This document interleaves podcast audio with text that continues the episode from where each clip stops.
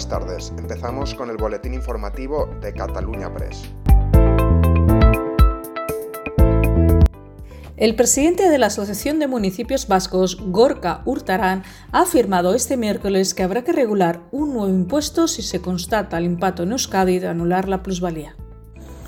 El Pleno del Tribunal Constitucional ha declarado inconstitucionales y nulos una serie de artículos de la Ley de Haciendas Locales que establecen un método para calcular el denominado impuesto de plusvalía, por asumir que el suelo urbano siempre se revaloriza.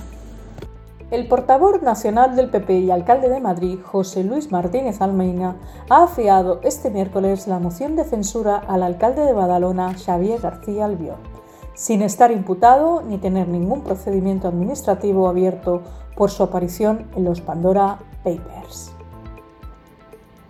Almeida ve un tanto hipócrita presentar una moción de censura para apartar al Viol de la alcaldía de Badalona cuando no se ha abierto ningún procedimiento sancionador contra él.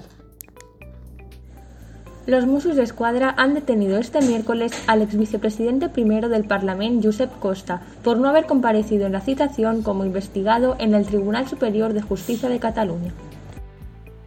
Y esto es todo por hoy. Seguiremos informando.